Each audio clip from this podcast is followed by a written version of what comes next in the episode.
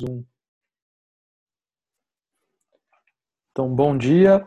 A gente está aqui na página 41 do livro Conversas do Merleau-Ponty, é o capítulo 5, começando agora.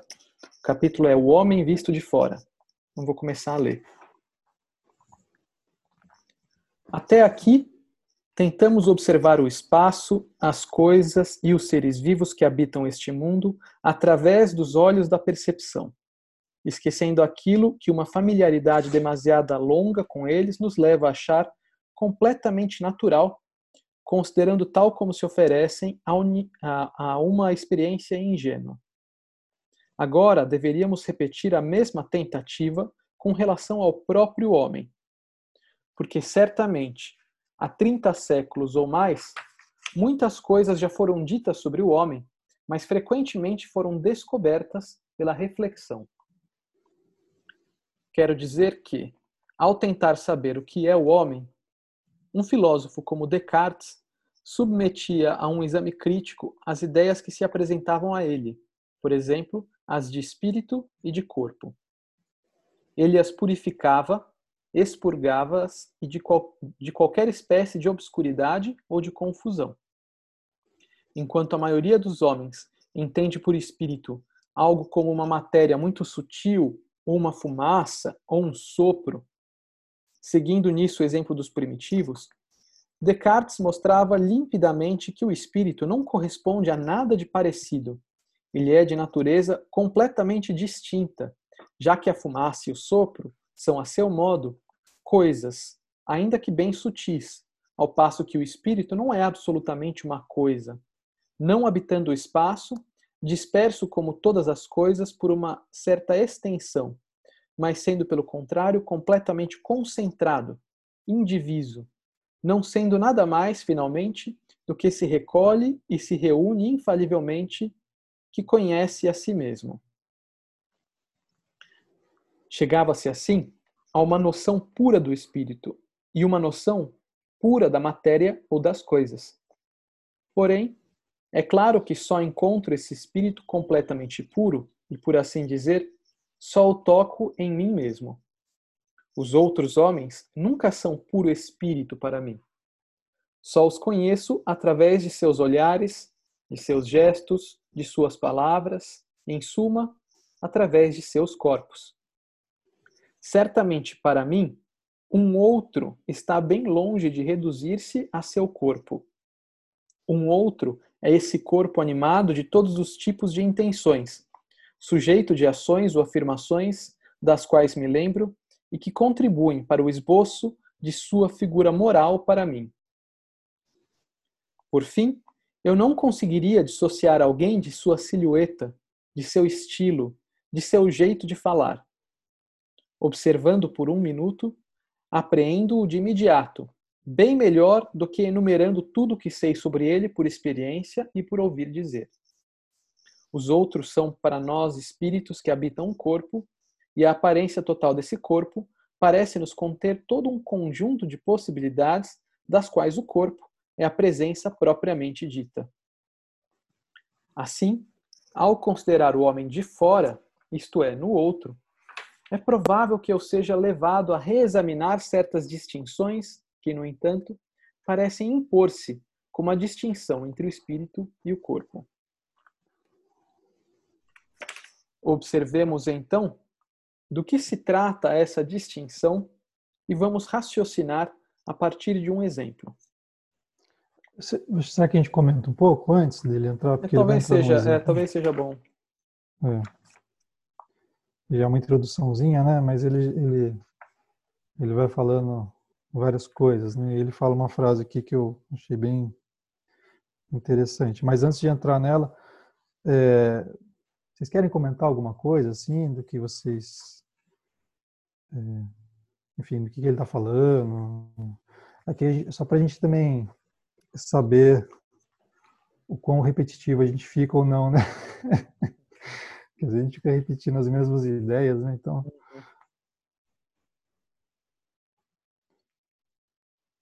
Mas vocês repararam aqui que ele, que ele volta na questão do método, né? Sim.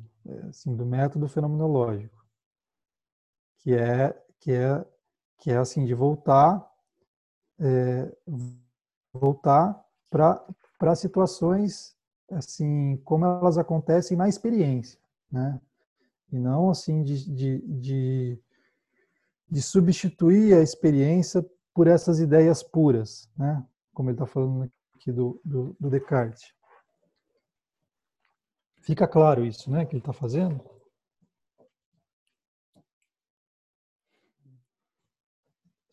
Sim ou não? É que tá todo mundo com o áudio, o áudio travado. É. Ah, tá com o áudio travado. Tá todo mundo assim, chacoalhando a cabeça. É... é, não, e é interessante isso, né? Que ele fala que essa distinção que o Descartes faz, né? É, de corpo e alma, só é possível se analisar no tocante a mim, né? Mas quando o hum. outro está presente, ele não é visível, essa distinção não é visível, e então a gente é, é, que ele fala aqui, qual é a frase que ele usa? Ele fala nós somos levados a reexaminar essas distinções, né? Porque para a gente, quando o outro se apresenta e se apresenta através do corpo, né? Através daquilo que é visível, é sensível para nós, né? Ele é um todo, né? Ele não é essa separação.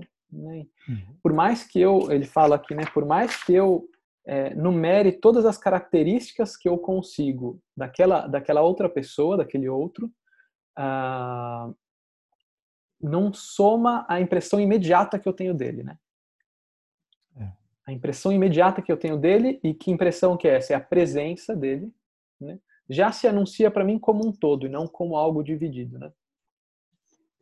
É, tem uma frase que eu acho muito boa aqui, que é essa aqui, né? Os outros são para nós espíritos que habitam um corpo, e a aparência total desse corpo parece nos conter todo um conjunto de possibilidades, das quais o corpo é a presença propriamente dita. É, é, é muito bonita essa frase, né? Porque, uhum. primeiro, que ele está falando exatamente isso. Nós encontramos. Ninguém vê um espírito na rua, né? Salvo em outra situação mais assim, é, sei lá. Mas no, no, caso, assim, a gente vê pessoas, né? A gente vê pessoas e também a gente não vê assim pernas, joelhos, né? A gente não vê, é, sei lá, no, no, o dentista não vê no consultório dele entrando um dente, né? Ele vê sempre uma pessoa, né? E então eu acho legal essa ideia, né, de que nós vemos um corpo, mas um corpo vivo, um corpo que contém um conjunto de possibilidades existenciais que se apresenta incorporar-se daquele outro, né? É, Alguém mexeu no café aí, ó. Opa! Frank. Tá é... colocando muito açúcar, Frank. que estranho, mas tá, parece que tá mudo aqui. Foi. É... Mas essa ideia da presença, né? De que nós encontramos presenças. Nós não encontramos coisas, nós não encontramos isso, isso que o Gui estava dizendo, né? Eu posso fazer um trabalho comigo mesmo de depuração, né? E de me sentir um espírito assim recolhido do mundo. Eu posso, como uma experiência, né? Mas assim no dia a dia, assim, mais do que no dia a dia, né? Na, na existência, né? Eh, da vida, no mundo da vida, né? Como uma expressão que os, os fenomenólogos, fenomenólogos gostam o, mundo da vida é, é um mundo de presenças, né? Presenças corporais. É, isso é bem, bem, bem importante, né? É, acho que também é algo importante até para a clínica, né? Assim, da gente retomar, né? Porque é muito comum também é, é, a gente receber descrições de pacientes, né? Assim, então, fulano é poliqueixoso, ele é, ele é ansioso, ele é muito irritadiço, briga direto com a esposa, né? E a gente vai somando essas características, né? Muitas vezes a gente recebe isso antes, seja do psiquiatra, de algum colega que acaba passando as informações, né? E a pessoa ali, quando se apresenta, fala, nossa, mas tinha uma outra impressão dessa pessoa, né? Uhum. E como é importante para a gente, então, eu, por exemplo, nem gosto muito de receber as informações antes. Eu gosto de encontrar a pessoa e então até oriento ali a pessoa. Não, não fala muito sobre ela, deixa eu conhecer na prática, né? E porque acho que a gente tem que sempre recorrer a essa, essa a reexaminar essas distinções, né? Então esse conjunto de características que tentam se colocar adiante da impressão que a gente vai ter, né? Então acho que é um uhum. pouco esse o trabalho, né? De colocar entre parênteses essas impressões que a gente vai tendo, né? Do paciente, do outro. Uhum. E sabe uma outra coisa a respeito do método que é legal aqui também, que é que é sempre assim, né? O Merleau-Ponty ele sempre usa o Descartes, né? A gente na psicologia poderia usar outros como Freud, assim, né? É, ou como uma escola mais comportamental para falar dessa dessa dessa segmentação do humano, né? Mas o Merleau-Ponty aqui usa o Descartes e, e, e, é interessante, né? Porque assim é como se a, a, a nossa a nossa forma de pensar ela sempre ela sempre desconfiasse do, daquilo que é mais ingênuo, né? Assim, na, na, experiência humana. E a gente sempre desconfia disso. Então, assim, e aqui a fenomenologia ela faz o caminho inverso. Mas por que não confiar nisso que qualquer homem é capaz dizer a respeito da sua experiência? Por que, que o conhecimento tem que ser algo que esteja para além dessa dessa experiência mais relação assim, imediata, né? básica, dessa relação imediata do homem com a vida, né? Por que, que o homem comum não pode ter razão, né? Por que, que a experiência assim ingênua ela não pode ter razão não, e não pode dizer algo a respeito da existência? E a, a gente vê muito isso na, na, psicanálise, por exemplo, né? A psicanálise parece para mim que é o ápice da desconfiança, né? Inclusive é, é a escola da suspeita, né? Uhum é, você desconfia de absolutamente tudo. Assim, é um sujeito que não tem é, nenhuma razão sobre si, né? Ele está completamente governado por forças assim ocultas que que, que o psicanalista consegue é, alcançar, né? Mas que ele próprio está à mercê disso. Então, assim, é como e o Freud dizia desde o começo que tem, tem sua razão clínica, né? Mas é uma mas é algo que, que orienta assim o, o, fazer psicanalítico, que é assim, quando o paciente diz alguma coisa, você não deve acreditar no paciente, né? Você não pode acreditar que o paciente está dizendo é, sobre si aquilo que realmente está acontecendo com ele. Então, a atitude do, do médico psicanalista ali no começo, né? E isso continua depois, me parece, pelo menos, é que eu preciso ter uma atitude sempre desconfiada da percepção do outro a respeito de si mesmo, né? Porque eu lembro eu... de uma de uma frase do Franklin, que é um professor que a gente teve de psicanálise, já falecido, né? É, muito querido, assim, mas uh, uh, mas bem psicanalista, assim, né? Mais freudiano que o Freud, assim. É, e ele é, e ele eu lembro que ele estava contando alguma coisa sobre sobre piadas, né? Sobre sobre as brincadeiras e tal, falando um pouquinho, né? Agora eu não lembro qual era o contexto exato, mas ele estava um pouco é, é, falando daquela coisa, né? Que assim por trás de cada piada tem uma verdade ali, tem uma, uma questão por trás, né? É, que pode ser entendida e tal. Ou por trás do ato falho, não lembro. E eu brinquei, levantei a mão e brinquei, né? Falei, ah, mas às vezes o charuto é só um charuto, né? E ele falou, Freud estava errado. É assim. Então, nunca é só um charuto, né? E, e então para falar o quê, né? Também um, um, pouco dessa suspeita, né? Que sempre tem aí de que é isso, não nada é a, a, apenas aquilo que se mostra para o terapeuta ali, né? E ele estava falando isso não de, um, de, uma perspectiva no sentido de é, é, é, claro que a relação é, é, sempre muito maior do que só um charuto, né? Junto com o charuto tem afeto, tem é, é, descanso, tem relaxamento, mas ele estava querendo dizer de fato que o charuto contém algo que seu inconsciente está aí é, controlando, liberando ou não informação, né? Então, acho que tem essa perspectiva que o Fê estava falando, né, Fê? Sim, é, é, e isso é importante que você diz, né? Porque é claro que a gente percebe que a, que a realidade é polissêmica, né? Assim, uhum. tem muitos mais sentidos e ela, é, e ela se apresenta sobre o signo da, da, do possível, né, da possibilidade.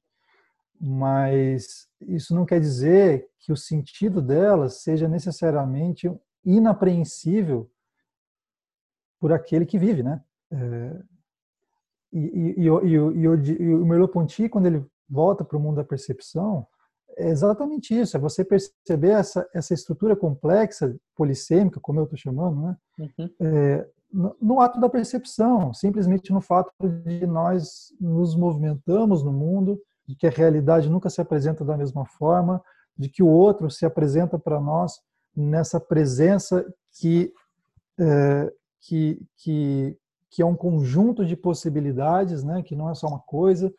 A complexidade já está no nosso, na nossa experiência mais básica humana. A gente não precisa de um conhecimento que nos distancie dessa, dessa existência mais básica para que nós vivamos essa, essa complexidade, né? Ao contrário, basta que a gente se detenha nisso e ilumine isso com a razão, sim, com a razão, mas com uma razão que não substitui a vida pela, pelas ideias, né? Mas que submete as ideias ao mundo da vida. Diria que, é isso. Né? Uhum. Desculpa se eu estou repetindo, assim, é, é, que a gente sempre Acho fala... Acho que é a impressão que a gente se repete muito, porque a gente está em outros grupos é. falando também. E... Mas, é, mas eu acho que assim, eu quando leio fenomenologia, me parece repetitivo também, mas não é uma questão de. Eu acho que é aquela repetição que faz um ensaio, sabe assim, um ensaio do teatro, um ensaio da banda, né? Uhum. Que cada vez que você ensaia, por mais que seja a mesma música, é uma música diferente e a gente vai se apropriando cada vez mais desse conteúdo, né? É, é, acho que tem essa, é isso, é uma repetição em prol de um aprofundamento, né? É, não é à toa que, que existe a expressão do círculo hermenêutico, né? Uhum. Que a, a, lógica fenomenológica ela não é linear, né? ela não é um, um, argumento depois do outro, mas ela é um, um entorno, né? Um, você dá voltas é, sobre a mesma coisa e ao mesmo tempo uma espiral, não, né? É. é, mas assim sem esgotar, né? Acho que uhum. tem isso. Sim. Seguimos mais um pouco? Diante. Então, na página 44. Observemos, então, do que se trata essa distinção e vamos raciocinar a partir de um exemplo. Suponhamos que eu me encontre diante de alguém que, por algum motivo, esteja violentamente irritado comigo. Meu interlocutor fica com raiva. E eu digo para que ele exprime, e eu digo que ele exprime sua raiva por meio de palavras violentas de gestos, de gritos. Porém, onde se encontra essa raiva? Alguém pode responder: está no espírito do meu interlocutor. Isso não é muito claro, porque afinal, essa maldade, essa crueldade que eu leio nos olhares de meu adversário, não consigo imaginá-las separadas de seus gestos, de suas palavras, de seu corpo. Tudo isso não acontece fora do mundo e como que num santuário distante do corpo do homem com raiva. Está bem claramente aqui, a raiva explode nesta sala e neste lugar da sala. É neste espaço entre mim e ele que ela ocorre. Concordo que a raiva do meu adversário não acontece em seu rosto, no mesmo sentido em que talvez, daqui a pouco, as lágrimas vão escorrer de seus olhos, uma contração vai marcar sua boca. Porém, enfim, a raiva habita nele e aflora a superfície de suas bochechas pálidas ou violáceas, de seus olhos injetados de sangue, dessa voz esganiçada. E se por um instante deixo meu ponto de vista de observador exterior da raiva se tento lembrar-me de como ela aparece a mim quando estou com raiva, sou obrigado a confessar que as coisas não ocorrem de forma diferente.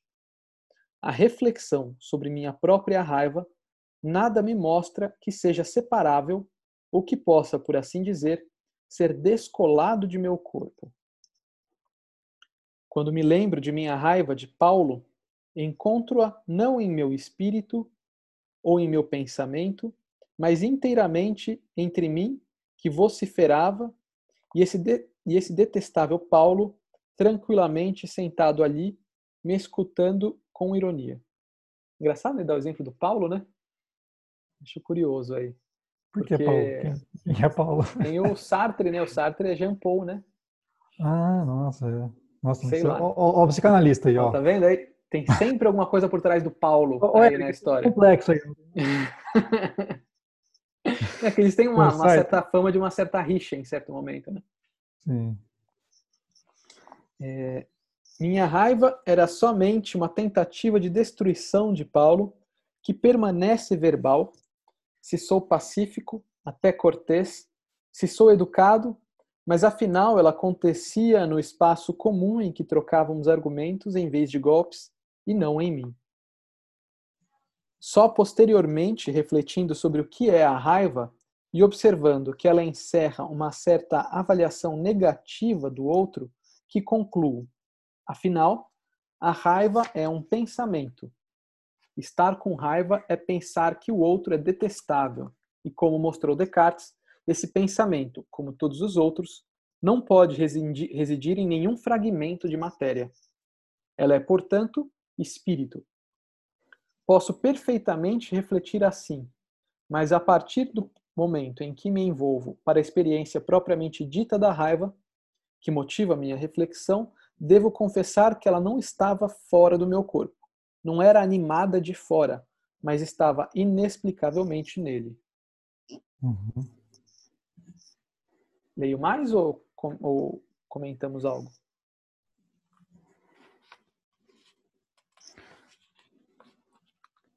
É. Vocês querem comentar algo não? É... Fala, Franklin. Eu achei bem interessante, né? É, achei bem, bem budista, na verdade, nessa essa, essa ideia né, da, da raiva, né? Aí eu lembrei de um textinho bem curtinho que ele fala assim, né? Imagine que você está caminhando por uma calçada com os braços cheios de mantimentos e alguém tromba com você. Você cai e seus mantimentos se espalham pelo chão. Levantando-se da poça de ovos quebrados e suco de tomate, você está prestes a gritar: Seu idiota! O que há de errado com você? Você é cego?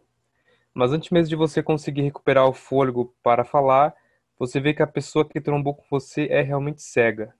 Ela também está esparramada sobre seus mantimentos. A sua raiva desaparece em um instante e é substituída por uma preocupação.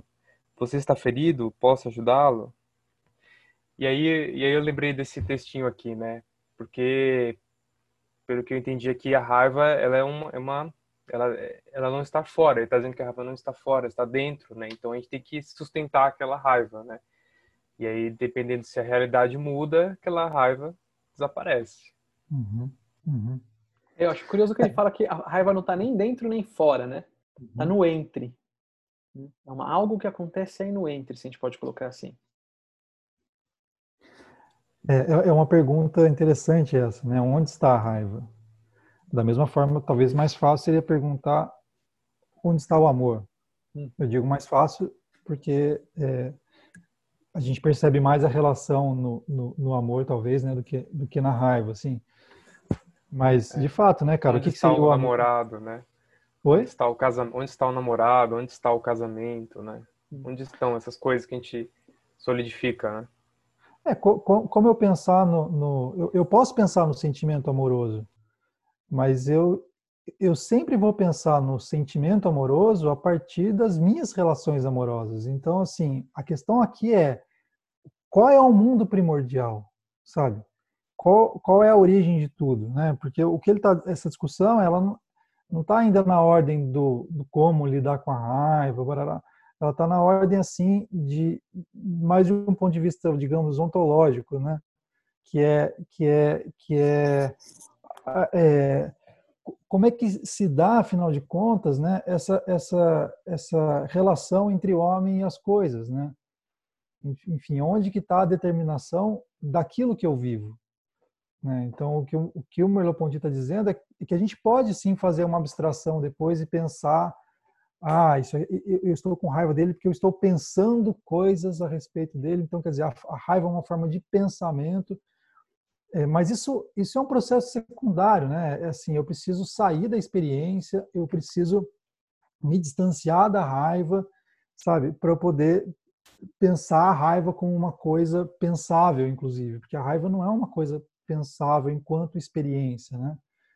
E, eu acho que aqui tem uma, uma nuance que é muito importante para a gente na clínica, né? Porque, de certa maneira, o que a gente faz é uma análise, né, entre aspas, daquilo que o paciente vive. Uma análise no sentido de, de compreensão. E a questão que se coloca é se as nossas compreensões elas distanciam a experiência ou elas se aproximam da experiência. Se elas são uma compreensão sobre algo ou uma compreensão a partir de algo. É muito sutil e a gente inevitavelmente escorrega. Mas eu acho que o norte, pelo menos, ele precisa estar muito esclarecido, porque é, isso é o que diferencia, é, é, é assim, é isso é o que caracteriza a fenomenologia, né? A gente conseguir é, ter, pensar, por exemplo, a raiva não de fora da experiência, mas iluminando a experiência. Né? Então, a gente quer saber, você sonhou com algo, você, a gente quer saber como foi esse sonho, qual a experiência que você teve. Por isso que a perguntinha clássica nossa é o que, que você sentiu, né? É, assim, o que, que você sente, como é que isso te toca, né? E, e, e aí sim, né? Como, como é que você acorda, então, essas coisas dizem muito mais né, a, a respeito da, da, do, das relações de sentido daquela pessoa do que a gente se distanciar e fazer uma análise assim que está fora da experiência, né? E que parece que ordena tudo, mas ao mesmo tempo não fala a partir da experiência e que não encontra eco, né? A gente percebe quando a gente erra na clínica porque a gente fala e aquilo que a gente fala não tem eco, né? É, é interessante também frisar aqui, né, que pontuar, né, que ele está falando aqui de espírito e corpo, né, e não é um termo que a gente usa muito nesse contexto, né, como os franceses, né. O espírito para a gente é, tem a ver mais, né, assim, com com a alma, com algo, né, sobrenatural e tal. É, é, e o espírito que a gente aqui em português usa muito é sentimento, né? é humor, é sentimento, né? E é o que essa distinção é muito importante. Eu acho que aí Heidegger, assim, repetindo mais uma vez, é, é, vai trabalhar essa não distinção entre entre ser com, ser aí é, é e sentimento barra corpo, né? Ele vai, vai ele vai trabalhar essa questão através da tonalidade afetiva, né? O sentimento aqui que se coloca como algo, né? Se a gente pensa no sentimento, parece que algo só pertence a mim, né? Ah, uma pessoa fica triste, a outra na mesma situação fica alegre, a outra fica com raiva, a outra fica preocupada, né? É, mas é algo muito pessoal, né? O sentimento se tornou um campo privativo, né? E não é bem assim que acontece, né? Como o exemplo que ele está dando é muito claro, né? E o que o Heidegger fala sobre a tonalidade afetiva é justamente que, por exemplo, uma pessoa com medo, né? que teoricamente está com o sentimento do medo, ela só está aberta a aquilo que há de ameaçador no mundo. E aquilo que há de ameaçador no mundo e que existe no mundo, né? O mundo às vezes é ameaçador, é aquilo que se apresenta para aquela pessoa, né? Então, em certa medida, é a abertura do homem para o mundo e a abertura do mundo para o homem. Isso se dá simultaneamente, né? Uhum. É, é, é como ele dá o exemplo, né? Quando eu vejo um amigo puto comigo, né, assim, gritando, é, esbravejando, xingando, né, ele está totalmente alterado, né? É, ele está vendo aquilo que há de pior em mim. E de fato, talvez eu tenha mostrado o que é de pior em mim para ele, né? Então acho que é, é, é aí que se dá essa não separabilidade entre eu e o outro, né? Entre eu e mundo, e acho que é isso que o Merleau-Ponty está apontando. Ele, o Merleau-Ponty ele traz essa nuance que é muito legal, que é a questão do corpo, né? Você, o que ele está dizendo aqui, olha, espírito e corpo não são separados, né? Não, não é uma coisa dentro da outra, não é um receptáculo, né, que, que acolhe a minha privacidade, né? Mas é justamente algo que me coloca em relação com o outro imediatamente. Uhum. É. E a questão que ele, que ele aprofunda muito, né? A diferença entre corpo-objeto e corpo vivido, né? Acho que é isso que você está falando, né? Corporeidade e corporalidade, né? Ele diferencia, assim, né? Uhum. Sendo a corporalidade só a vivência do meu corpo material, né, que às vezes a gente se pega tendo, e corporeidade é o meu corpo vivido, né? Enfim. Algo mais assim desse trechinho? Então, sigamos. Então, ali na página 46, né? Isso. Encontramos tudo em Descartes, como em todos os grandes filósofos, e é assim que ele, que havia distinguido rigorosamente o espírito do corpo, chegou a afirmar que a alma era não apenas o chefe e o comandante do corpo, como o piloto em seu navio, e sim tão estreitamente unida a ele que nele sofre, como observamos quando dizemos que temos dor de dente. Só que, segundo Descartes, quase não podemos falar dessa união da alma e do corpo. Podemos apenas experimentá-la pela prática da vida. Para ele, qualquer que seja a nossa condição de fato, e mesmo que se de fato, mesmo se de fato vivemos, segundo seus próprios termos, uma verdadeira mescla do espírito com o corpo, isso não nos tira o direito de distinguir absolutamente o que está unido em nossa experiência, de manter em direito a separação radical do espírito e do corpo, que é negada pelo fato de sua união, e finalmente de definir o homem sem se preocupar com sua estrutura imediata e tal como ele aparece a si mesmo na reflexão, como um pensamento esquisitamente vinculado a um aparelho corporal, sem que a mecânica do corpo ou a transparência do pensamento sejam comprometidas pela sua mescla. Pode-se dizer que, a partir de Descartes, exatamente aqueles que seguiram com mais fidelidade seu ensinamento nunca deixaram de perguntar-se, precisamente, como pode nossa reflexão, que é reflexão sobre um determinado homem, livrar-se das condições às quais este, suje este parece sujeito em sua situação inicial. Uhum. Exatamente isso, né? Você, você é, distanciar, né? É, assim, das condições iniciais, o, o, o pensamento, a reflexão, né? Então, assim, você tem uma reflexão que, que ela, que ela, de novo, ela deriva de uma certa situação e coloca o derivado como fundamento de tudo, né? Que é o que é isso, né? Eu, eu, eu posso pensar em termos de espírito, em termos de corpo, mas eu assumir a radicalidade dessa separação é, é eu me distanciar radicalmente daquilo que todo mundo vive, né? Então, e é curioso, eu estou pensando agora que esse é um assunto bem interessante para o Caio, né? Que está aí estudando medicina. Né, Caio? O Caio está meio travado. Ele travou agora. eu agora. pensei nisso, né? Eu acho que quando a gente se... a psiquiatria né, é, é, faz justamente o papel de separar, não é? Uhum. Né? Cara, e aí, é muitas vezes é a causa orgânica, o problema é a causa orgânica, né? Mas tudo, tudo como nós somos, a alma também faz parte do corpo e tudo, uma coisa só, né? Mas é...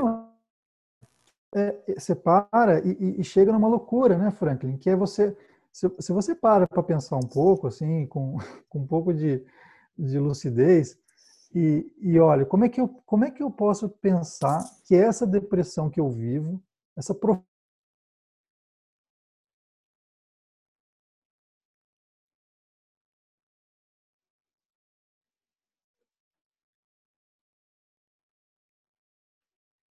essa, essa, ou eu, é, eu corrijo né, o erro de produção dessa substância, é, a minha vida fica feliz de novo.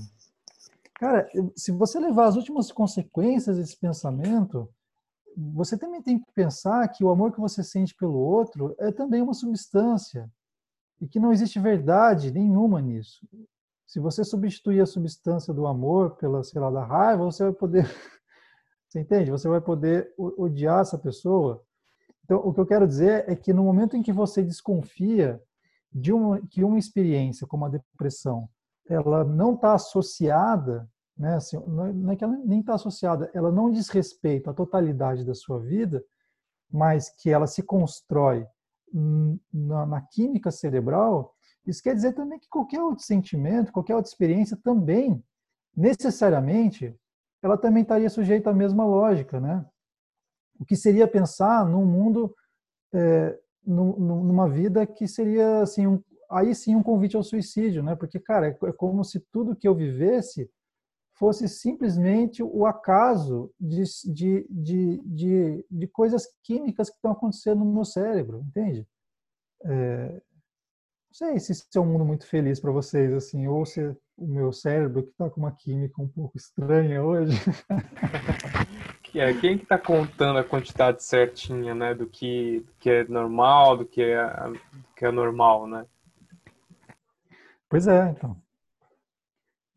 É muito interessante mesmo essa, esse debate, mas do meu ponto de vista, assim, acho que tanto um argumento talvez é muito biológico centrado ou também um argumento muito dinâmico, vamos pôr nesse sentido, nenhum deles eu acho que contempla de fato que é esse mistério dessa relação, né, que a priori foi distinguida entre a alma e o corpo, mas que Merleau-Ponty tenta retomar é, essa experiência como uma como uma coisa só, vamos, vamos botar assim uma maneira simplificada de falar. Né?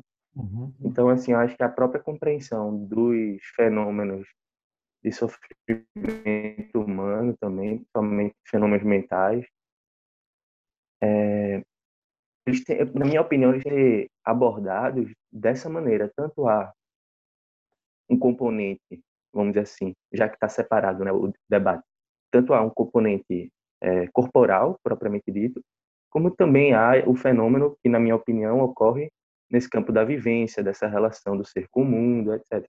Então, assim, acho que não é exatamente separado, não é que existem, é, vamos dizer assim, é, sintomas que aparecem em um canto, mas não aparecem em outro, ou que podem vir né, no corpo, mas que não tem um correlacionamento. Então, não é, não é algo tão separado assim, existe essa, é, essa interface na minha compreensão, por isso que eu tento buscar beber tanto num canto como no outro, vamos dizer assim.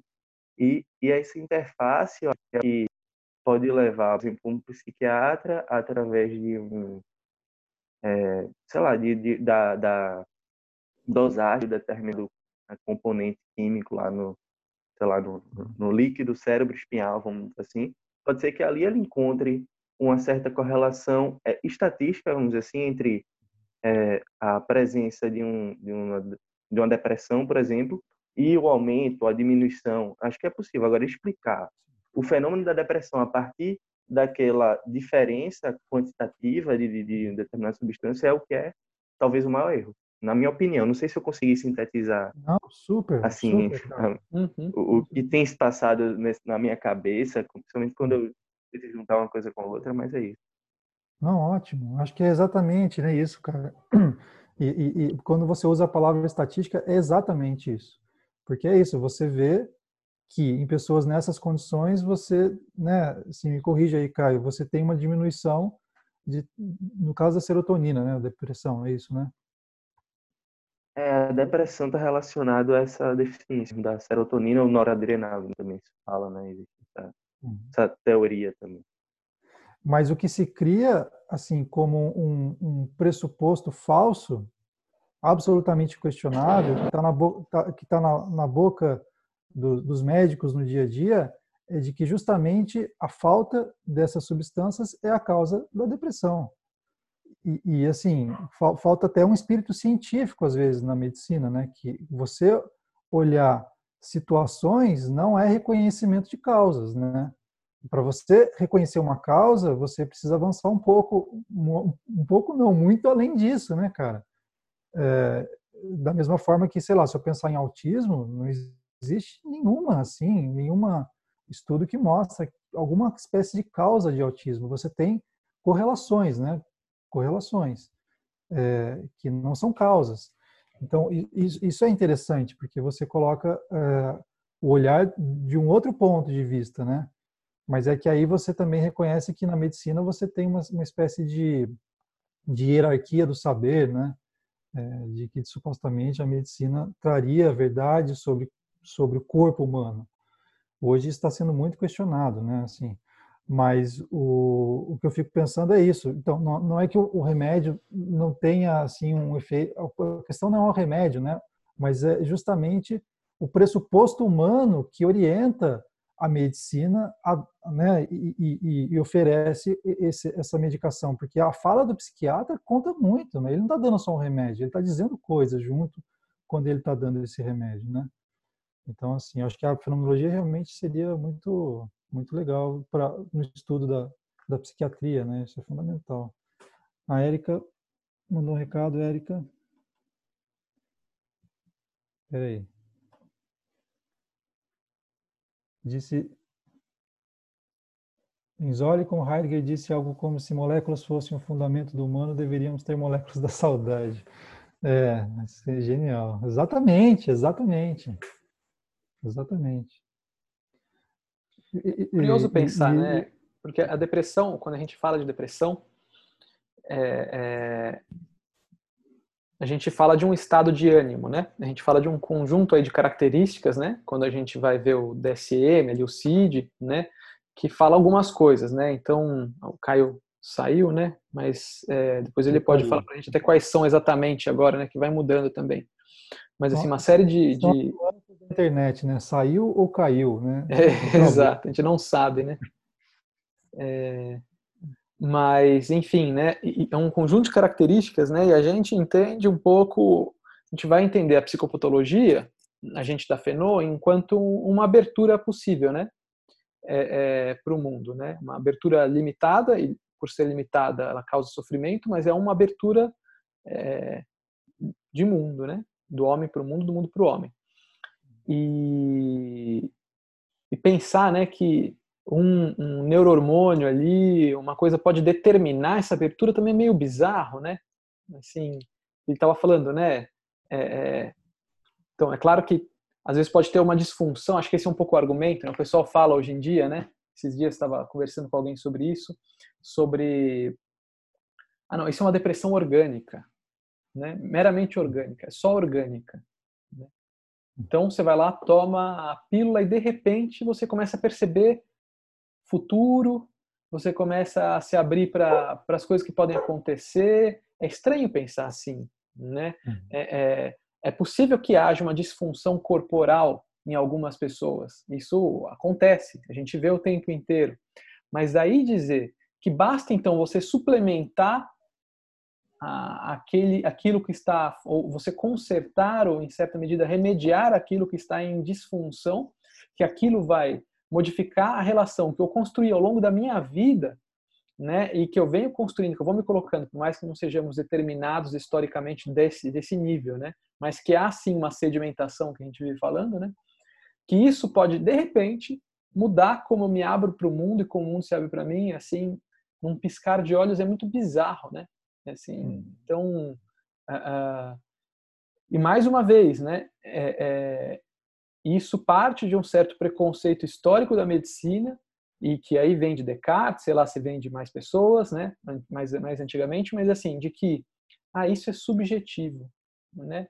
É tão subjetivo que, olha, você toma esse remedinho que amanhã vai passar, né? E a experiência contrária que a gente vê no consultório, não sei vocês, mas aqui eu tenho é que um paciente com pânico, que toma remédio para ansiedade, ele continua vindo no consultório, continua tendo caso de pânico e continua ansioso. Né? O que o remédio faz, no fundo, é, talvez seja é, dar uma baixada na, no ritmo dele, né? ele fica mais lentificado, então né, ele, ele, nem consegue dar conta de tudo que ele, que ele daria normalmente sem o remédio.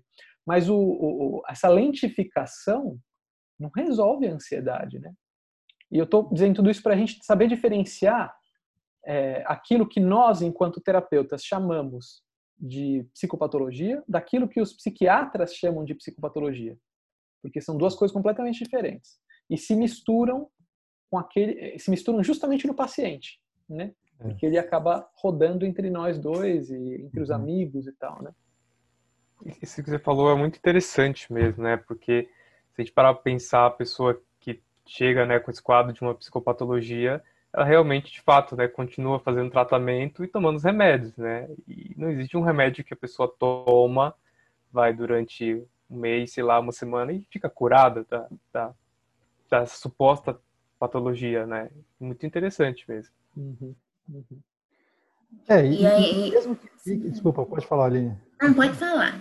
Não, não, assim, mesmo que se cure, assim, não quer, a gente não pode dizer que foi o remédio, né, cara? Porque, pensa só, eu posso, mesmo que a pessoa não faça terapia, digamos, eu estou com uma depressão leve, tomo remédio, eu me sinto uma disposição um pouco melhor e eu consigo, nesse sentido, empreender algumas coisas que eu não conseguia antes. E aí eu redescubro sentidos, sabe? Eu redescubro significados. Isso e aí eu melhoro. E eu, eu digo assim, ah, foi o remédio que me curou. Cara, se você tivesse ficado num quarto escuro, fazer, tem que fazer um teste igual o Descartes, né? Você fica num quarto escuro, fechado, sem nenhuma interferência do mundo, e aí você toma o remédio, aí você vai dizer que foi o remédio que te curou, certo? Mas ninguém é assim. A gente é inevitavelmente já nos relacionando e sendo sendo assim é, puxados pelos nossos relacionamentos. Nós somos o tempo todo convocados. E são essas convocações e essas respostas às convocações que dão a gente a sensação de que a vida é algo que continua valendo a pena, né? É, então, assim, a vida é isso, né, cara? Então, seja, não é que o remédio é, é a causa de nada também. Né? Talvez ele ajude, da mesma forma que tomar um remédio para dor de cabeça me ajuda na concentração de, de, um livro, entende? Mas não quer dizer que ele curou, é, sabe? Eu, eu, acho que a gente tem que. É, porque aí o que, o que você começa a perceber é que é um discurso realmente de, de, de dominação, né? De, do, do, do, conhecimento do humano, né, cara? Assim, um hum. discurso hegemônico, o discurso da medicina. É, eu estava tava lendo um, um, livro de uma jornalista e ela contando que ela sempre fez trabalhos, né, assim, nos, nos interiores, né, nos roçados, e agora ela está achando um fenômeno interessante. Ela é jornalista há mais de, de 40 anos, e ela falou que hoje, quando chega na casa dessas pessoas, elas se apresentam a partir dos seus medicamentos. Eu achei muito interessante que chega uma pessoa, ou seja, uma jornalista, aí acha que por ter o ensino superior, deve conhecer mais de medicamento do que eu. Então, ela apresentava, ela pegava o, ela contou, né, que eles pegavam a caixinha de biscoito e tirava de lá remédio para depressão, ansiolítico, benzodiazepínico, né, aquela cartela toda. E aí ela se questiona nesse nessa matéria falando assim: a vida dói como uma afta mas ainda hoje eu não vi um, um, um remédio que, que anestesiou, não, que anestesiou até anestesia, mas que curou a dor de existir, né? E eu achei isso muito interessante quando ela disse isso, porque realmente ela questiona sobre até os próprios os próprios médicos que estão receitando esses remédios, eles estão sendo medicalizados também, eles estão eles estão também nessa nessa nessa ode, né? E aí, é, aí no final ela questiona, né, o quanto isso também pode ser um reprodutor de impotências, né? Essa questão do medicamento.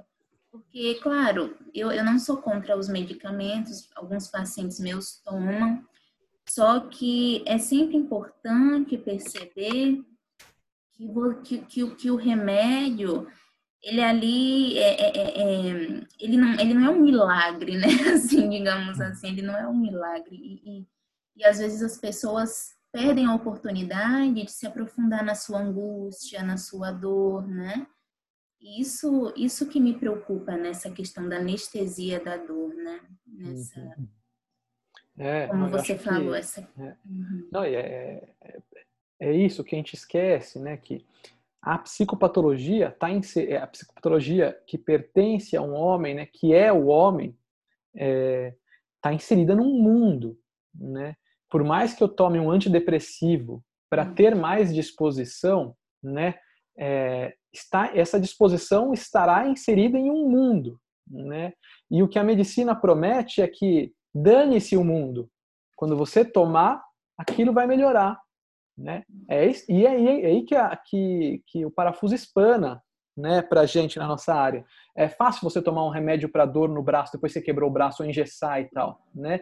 O, cal, o osso ali vai calcificar e tal, você não vai sentir tanta dor. Outra coisa muito diferente é é isso, né? A psicopatologia. Né? Você não faz um raio-x para ver se a pessoa tem psicopatologia, né? É a partir do relato da pessoa. o próprio psicodiagnóstico da psicopatologia é mediado pela compreensão da pessoa. A compreensão é, é, é, é, esse solo onde a pessoa habita, né? É, é, e às vezes a gente faz o diagnóstico, o psiquiatra, digo a gente como profissional de saúde mental, faz o diagnóstico em cinco minutos, né? Como é que a gente pode conhecer alguém ao ponto de diagnosticar em cinco minutos? Mas, mas o que eu estou dizendo é isso: uma pessoa ansiosa que toma remédio para toma um ansiolítico porque está muito atolada de trabalho, é, é, o remédio promete assim, olha, você vai tomar e você vai melhorar, né? O problema da pessoa é que ela está atolada de trabalho, não vai resolver o trabalho dela. Né? Ela se colocou numa disposição na vida, ela se colocou num, numa forma de relação com a vida em que ela é atropelada pelo trabalho. Né? Não tem remédio que resolva isso. Né? Pois é, isso, você falando isso, Guilherme, me veio agora que essas consultas de cinco minutos, elas giram em torno, por exemplo, da depressão, né? Ah, você está com depressão, né? vou passar esse remédio aqui para você, tudo bem? E talvez por não ter esse cuidado de descobrir aonde, é, como é esse, como, me apresenta o seu universo, me apresenta o seu mundo para aquela pessoa. Talvez por isso que elas saiam do consultório se intitulando assim: Eu não estou com depressão, eu sou a depressão. Uhum. Né? É, e, e aí. O bipolar é muito comum, né? É.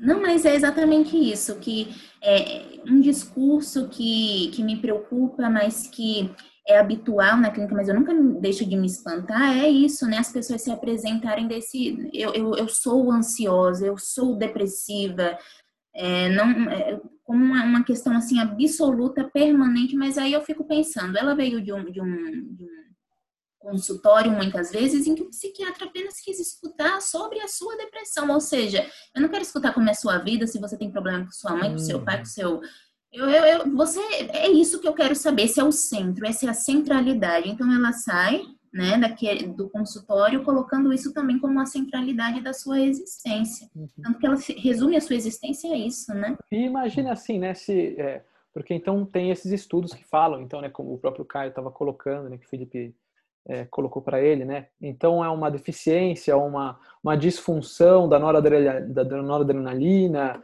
da serotonina, né, é, é, e aí a gente suplementa isso a gente consegue hoje, tem alguma ferramenta, a gente tem algum instrumento técnico hoje que consegue dizer uh, uh, que o problema inicial é o orgânico e não o de, de uhum. compreensão do mundo? Né? Uhum. É, a gente não sabe dizer, mas a gente parte do pressuposto que o orgânico vem antes. Então é isso. Eu te dou o remedinho, você melhora. A gente não sabe dizer se pela ter a minha vida atropelada pelo trabalho, se isso não gera um certo excesso de alguns neurohormônios e algumas reações. A gente não sabe disso. Mas a gente parte do pressuposto que o orgânico é anterior, porque ele é preponderante, né? E é isso. É o que é mensurável também, né? De certa uhum. maneira, e é, é objetificável. Uhum. Cara, mas sabe o que eu fico pensando? Eu, eu acho que existe um grande projeto por trás disso, que é o projeto da alienação existencial absoluta, sabe? porque é impressionante, porque o que está em jogo, fundamentalmente, é isso, entendeu? Quando, quando a Aline falou da, da impotência, né? É isso, isso cria seres humanos impotentes e não responsáveis no sentido da responsabilidade existencial, né? É, e eu fico pensando quanto isso começa na escola, né? É, eu acho que eu contei uns dias atrás para vocês da minha filha aprendendo poesia, né, na escola, tal. Uhum. Ah, muito bonitinha. Aí ontem fui eu sentar com ela, tem o varalzinho da poesia. Ela não está muito assistindo às aulas, mas é, então a gente está fazendo em paralelo, assim, respeitando assim o movimento dela, né? Mas é, e aí tinha lá uma poesia tal e aí rimas, né? De novo, escrever as palavras que rimam. Então aí tudo bem, pé rima com é, legal, tá, tá ali, né? Na, mas atrapalhado, não, cara, você não está pedindo uma criança que não sabe ler e escrever, escrever a palavra atrapalhado que rima com sei lá o quê, entendeu? Aí, aí, você começa a pensar, cara, assim, lógico que ela nem fez a tarefa, né? Depois que eu fiquei, eu, eu acho que eu transmiti para ela todo o meu indignação, desgosto, assim, indignação, minha, minha, eu ensinei a palavra rebeldia para ela ontem.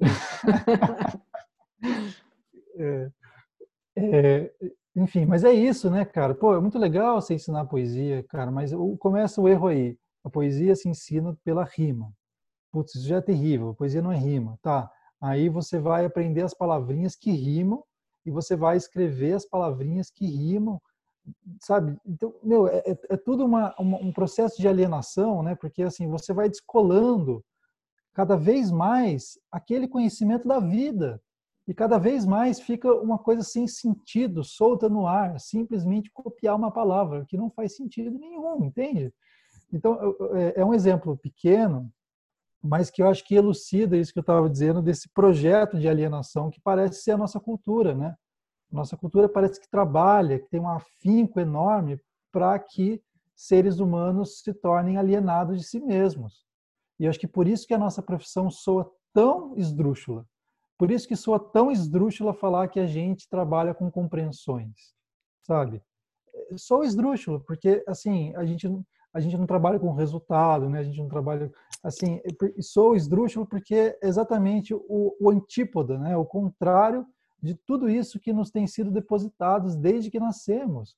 Cara, não, como é que você você você cria assim? Como é que você transforma uma coisa que é tão interessante numa coisa amorfa, sabe? Que é essa nossa relação com a escola.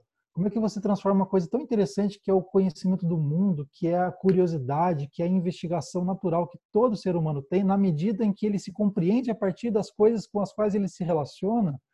Como é que você transforma isso numa coisa amorfa, como assim, prova de física? Entende?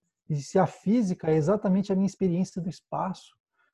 Então, cara, é, é uma coisa assim que para mim tinha que derrubar e fazer de novo, sabe? Eu acho que eu, quando Heidegger usa a palavra destruição, da metafísica, algumas pessoas acham, dizem assim, não, é no sentido de desconstruir. Cara, mas às vezes eu acho que é destruir mesmo, assim, não tem muita, sabe?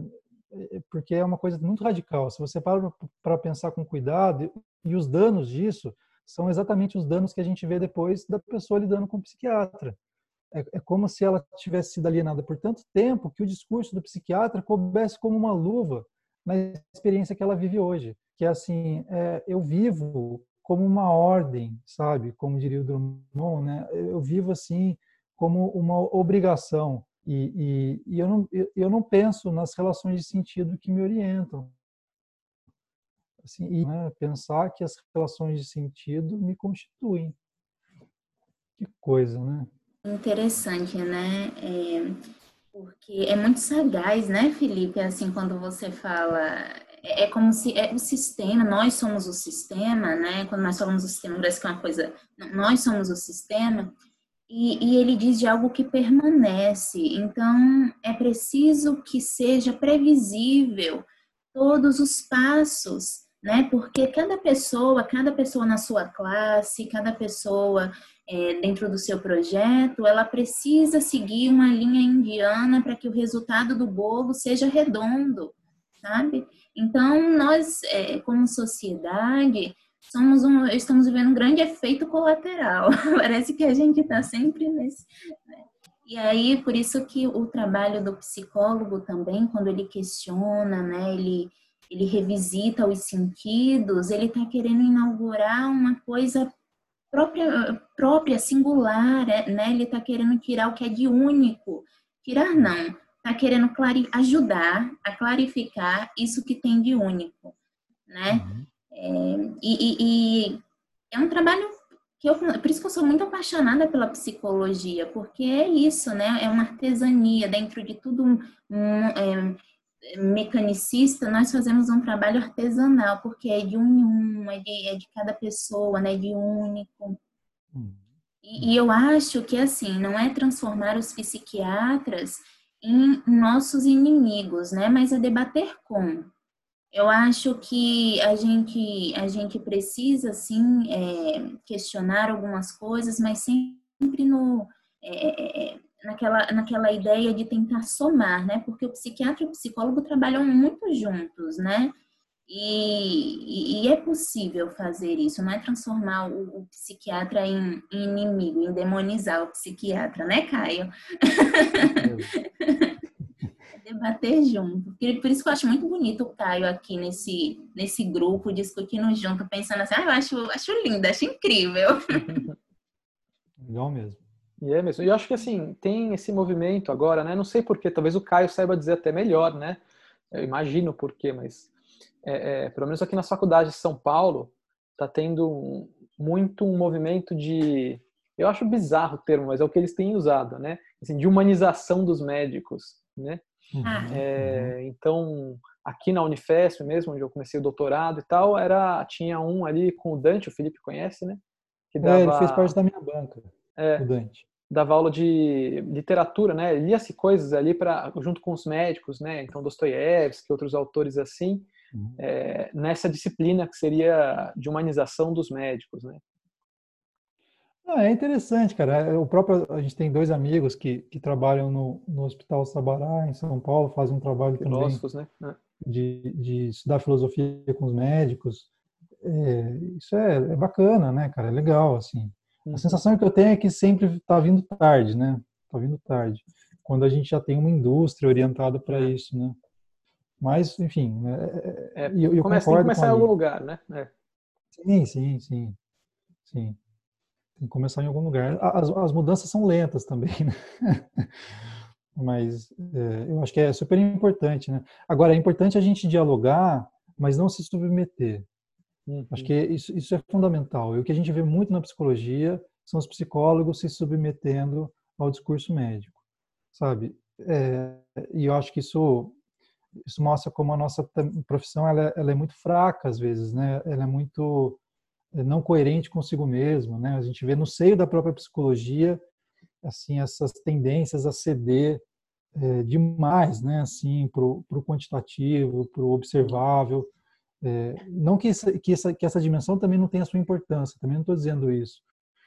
Mas, e, e, mas é que eu acho que a, a, a medicina e a psicologia elas têm que ser tem que ser conflituosa. É preciso que seja harmonicamente conflituosa, eu quero dizer assim, respeitavelmente conflituosa, né? Mas é preciso que haja porque são são são discursos opostos que podem se complementar, né? Mas que o que se exige em geral é que a psicologia se submeta, né? E o que e aí e é curioso, que... né? Como aqui logo mais vai estar na moda isso. Eu já atendi paciente que já passou por isso, né?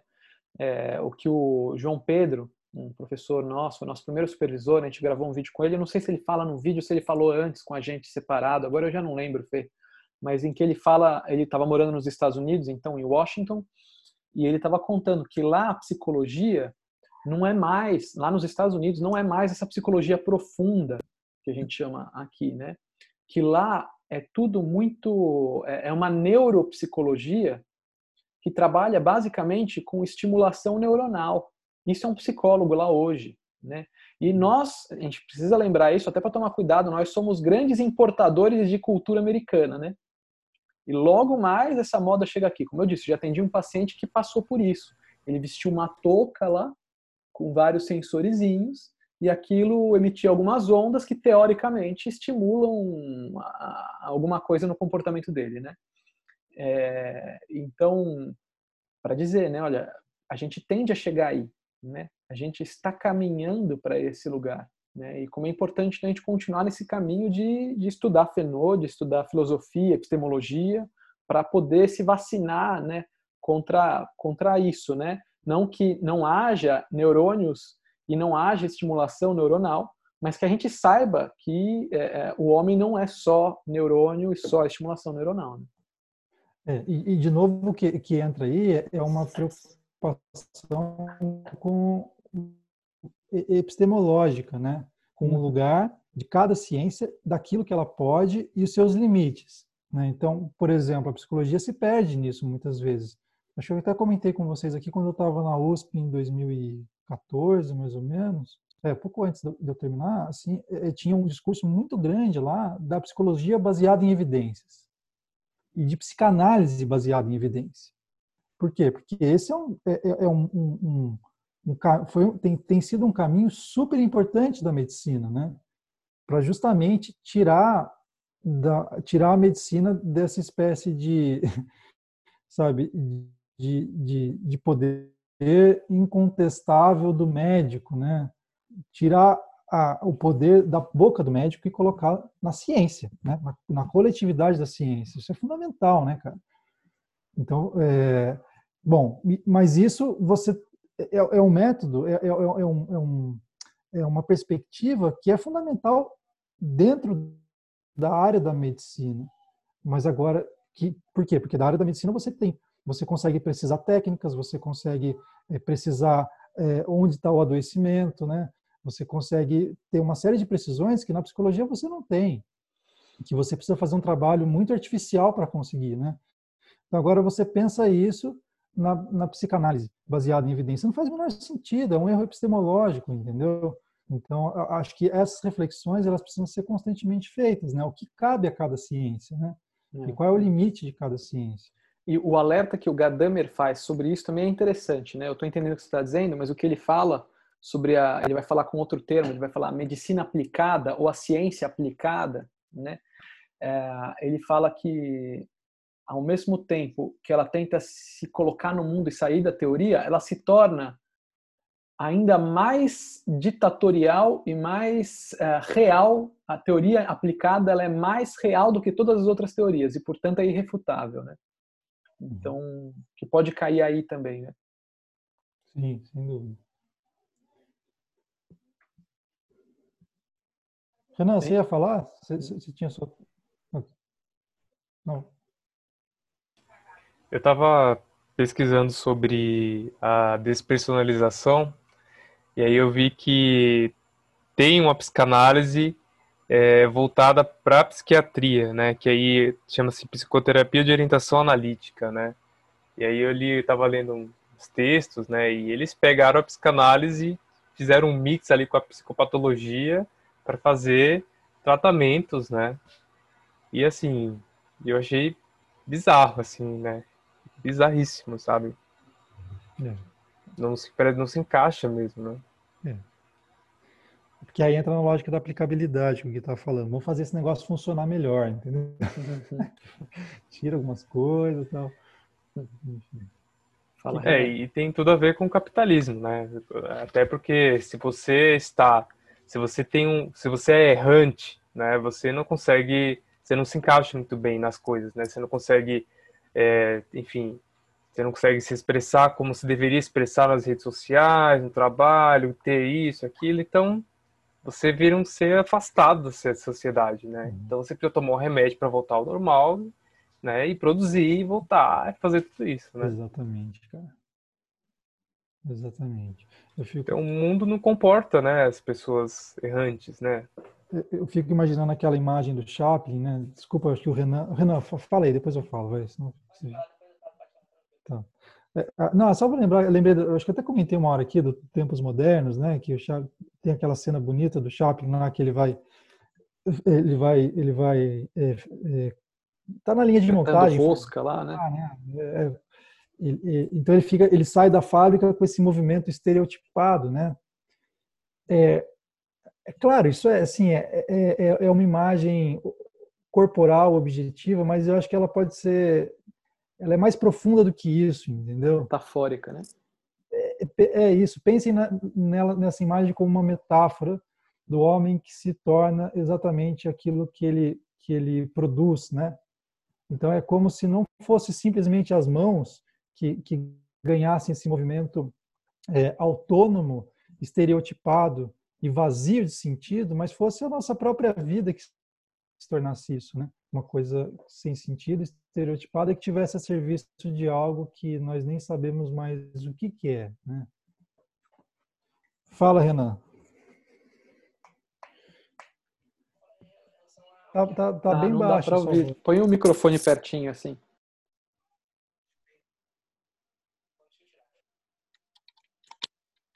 Tá melhor?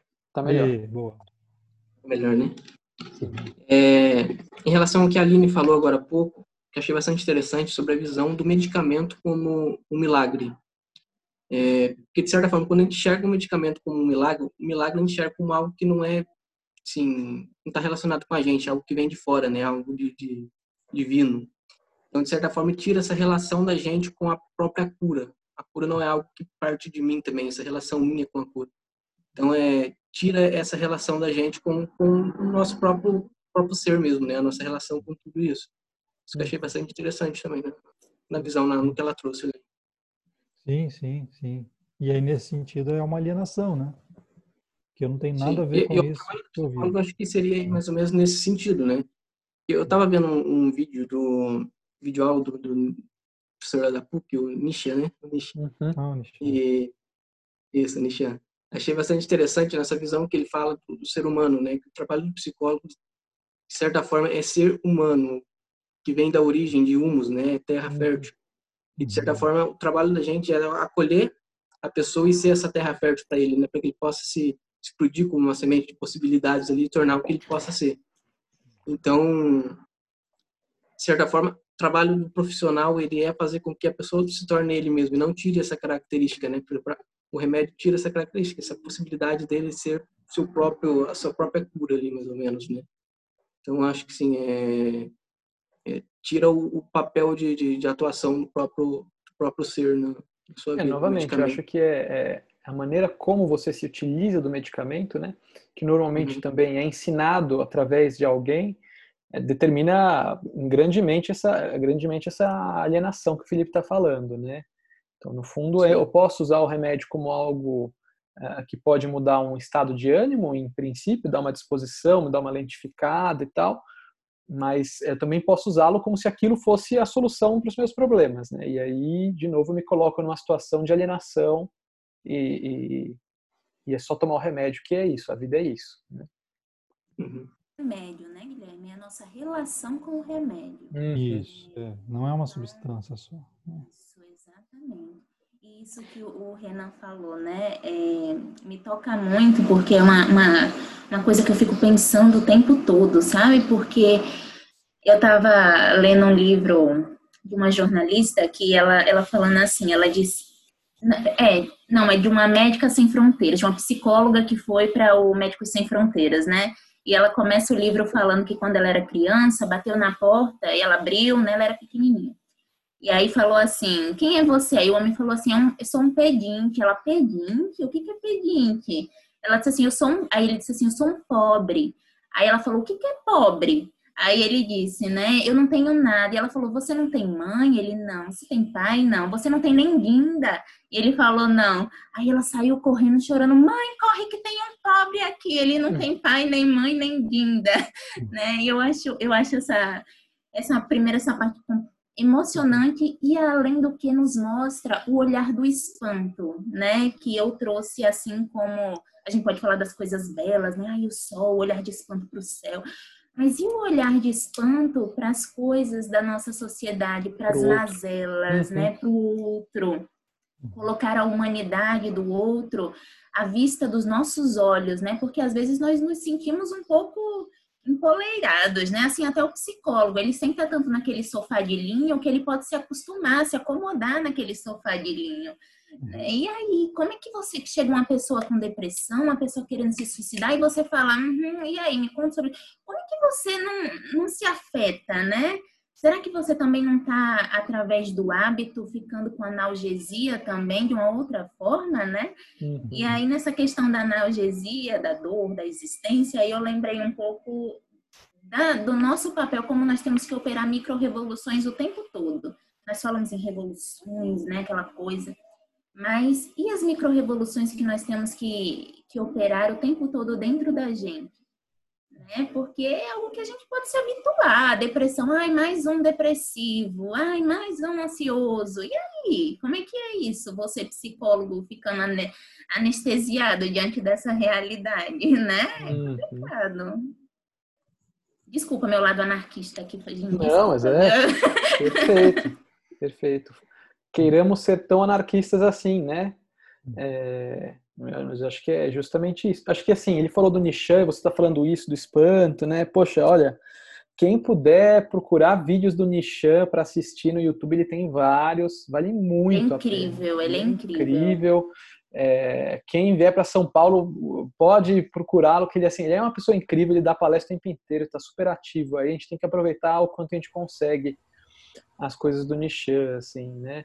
E ele fala muito disso, do espanto, né? Da...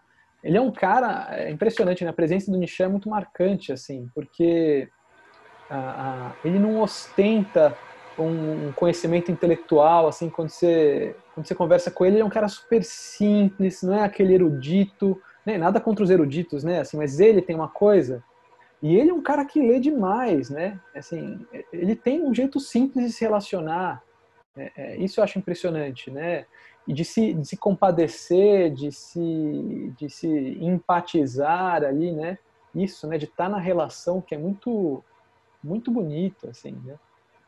É, uma vez ele falou uma coisa que vai bem na, na, direção do que vocês estão falando. Ele falou assim: olha, se você não sente tesão pelo seu paciente, mande ele embora. Lógico que ele, obviamente, ele está falando desse jeitão dele, né? Assim, que é que é escrachado, né? Assim, mas é o que ele está dizendo assim: se você não sabe, se, se o paciente não te toca, se o paciente não, não te emociona, se o paciente Sabe? Se você não sente uma, uma ligação mais profunda com ele, não tem por que você estar junto com ele. Seja honesto e mande ele procurar outra pessoa. Sabe? É um pouco o que a Aline estava falando. Porque você não vai tratar um, um ansioso, sabe? Você não vai tratar um depressivo. Você vai tratar uma pessoa pela qual você precisa se apaixonar para ser terapeuta dela. Né? Obviamente, de novo, não estou falando da paixão nem, nem, sexual, nem amorosa, no sentido ah, mas o, de ser quem, quem dizer um pouco é de ser tocado diz sobre essa a relação do amor como uma o Binswanger fala um pouco disso, né? Psicoterapia é necessariamente uma relação amorosa, precisa ser. Enfim, acho que a relação de tudo, médico, paciente, é, professor, estudante, fala, Caio. É muito legal acompanhar agora. Infelizmente eu perdi um pedaço do debate porque realmente deu uma pane. É, eu vou escutar com certeza. Mas assim, eu, eu voltei, vocês estavam falando mais ou menos assim do fenômeno da medicina, né, da humanização da saúde, humanização da medicina. E eu eu vi muito o contexto dessa desse movimento a partir da fala de Aline mesmo, quando ela fala da pompa, talvez, né, do conhecimento, uhum. né, do médico, aquele que é, se julga detentor do saber desse objeto de estudo, né? que é o outro. E aí é quando é, eu me encontro muito também nesse momento, é, parando para refletir sobre o que de fato é o objeto de estudos da medicina, né? Seria de fato como a gente pratica a medicina hoje, o ser humano ou o corpo humano, né? Então aí é que é, eu, me volto parando para pensar sobre isso e, e que repercussões isso tem no modo como eu lido com esse sofrimento, né? Com, quando, irredutivelmente é uma pessoa que chega, né? Mas se eu vou é, valorizar aquilo que ela traz em sua história, em sua biografia, ou se aquilo que ela traz em uma estomatologia orgânica que eu posso localizar, são várias abordagens, né? Então, eu estou tentando revitalizar essa, esse, esse meu interesse, inclusive, por atuar na área, partindo dessa reflexão mesmo. Acho que a Aline conseguiu sintetizar bem. E é uma reflexão que passa muito por essa é, uma compreensão pessoal de si mesmo no mundo. Isso é muito muito interessante, né? Porque a gente é atravessado por esse processo de, de, de estudo que a gente vai, é, enfim, vai se propondo. E aí, é, bom, só para talvez finalizar aquilo, porque realmente é algo que, inclusive, eu venho buscar aqui, como eu também não deixo de buscar na medicina, né? É, ou, ou, tento buscar em lugares entre, né? Acho que é, é, um pouco isso, a polarização que se deu muito nesse debate, de uma maneira geral, é, ele acaba guetificando mesmo, né? Parece que um está defendendo aquilo como quem defende o pão hum. que come né, a cada dia. Isso, isso é válido, não é? é quando, quando se tem posições tão antagônicas que um parece atacar o outro, realmente isso é quase que natural, né? Assim, uma, uma espécie de defesa. Mas eu acho que o que eu estou querendo, pelo menos, assumir para mim é uma postura do diálogo, daquele que está aberto, é, é inclusive ouvir o, para mim, inaudível, né? É, talvez seja uma postura até política no momento do Brasil atual também, que a gente tem que refletir. A gente tem que saber ouvir aquilo que está sendo dito, né? E que, é, por mais que, que me toque de uma maneira assim, que me faça questionar toda a minha estrutura, né? tudo aquilo que eu vim construindo, eu acho que tem que ser sempre é, é uma postura que, é, que para mim é válida porque está justamente nessa dinâmica, né? Uhum. Com o mundo, para não me fechar na minha própria verdade. A gente então, fala do, do, do, do contexto do terapeuta, né? Mas é legal ter o Caio aqui para a gente poder ah, ampliar um pouco isso que a gente está dizendo, né? Essa visão fenomenológica, que é justamente assim, é, é, o cuidado é, é em se manter humano. Né? Assim, o cuidado que a gente tem, tem que ter constantemente para se manter humano. Né? E o que, que é se manter humano? Né? É se manter nessa abertura, né? É, é, é, nessa multiplicidade de sentido, nessa, é, é nessa abertura para o outro, para o mundo, né? Assim, como é como a gente facilmente escorrega para uma cristalização e para um, um sentido único de, de, de, vida, né? E aí a gente passa naturalmente a, a brigar por isso, impor isso, né? Então, acho que o trabalho nosso, enquanto fenomenólogos, é o de se manter humano. Custe o que custar, e custa, né? Porque é muito mais fácil eu falar para o paciente faz isso, faz aquilo, né? Volte meia, inclusive, assim, é um cuidado recorrente, né? Porque assim, mas você já tentou fazer tal coisa, né? É, é, a gente cai, a gente escorrega para esse lugar, né? A gente é ensinado a isso, tolhido a isso e é, e é bom, né? Saber o que o paciente tem que fazer, né? Assim, é gostoso. Além do mais, é gostoso saber, né? Ó, faz isso que vai dar certo. Eu já, é a voz já da sabedoria. Né? É, a voz da sabedoria, né? Uhum. Então, assim, como é um cuidado que a gente tem que ter mesmo em se manter humano, se manter em posição de, de, de, de espanto diante da vida, né? E, e, o Caio falando essas coisas, assim, com esse fundo iluminado, cara, foi mística a sua fala. é, legal, pessoal. Bom, pô. Gente, rapidinho, né? Eu, eu atendo no CVV, né? E aí a gente usa a abordagem lá do Carl Rogers. E aí é engraçado uhum. que quando acontece esses deslizes, né? Você fala sem querer, querendo põe alguma coisa ali para a pessoa, a pessoa fala, não, não é isso, não é isso, você não entendeu, sabe?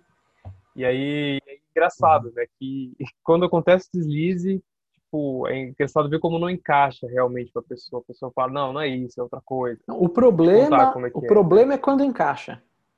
O problema é quando é, encaixa. também, também. Mas é, mas é no fundo é isso, né? Só para finalizar essa, essa reflexão, que é, é existe uma prepotência em se achar em, achar que você pode indicar um caminho que funcione melhor para aquele paciente que vive há não sei quantos anos aquela vida dele. Né? Assim, o paciente tem 40 anos, eu aqui, com a idade que tenho, acho que consigo ensinar como ele deve viver a partir daqueles 40 anos de experiência que ele teve diante da vida. É uma prepotência isso, né? Uhum. Assim, é uma prepotência, como também se o, se o conhecimento fosse cumulativo, né? Assim, em termos é, de crescimento cronológico, né? Assim, é uma coisa que vai, vai, vai, que a pessoa que tem 70 certamente é, sabe viver melhor a vida de qualquer um que tenha 30, 40, 50, 60. Né? Coitada das crianças, né? Exato. Mas é isso aí, gente. Vamos aí. Né? Boa. Estamos começando a ficar cínicos, né, diante da vida, então a gente precisa mudar, né? rebeldes, rebeldes anarquistas. Então, tchau, gente. Boa semana. Valeu, um abraço grande. Até semana aí, que vem. Até mais. Tchau, tchau. Tchau, tchau. tchau. tchau.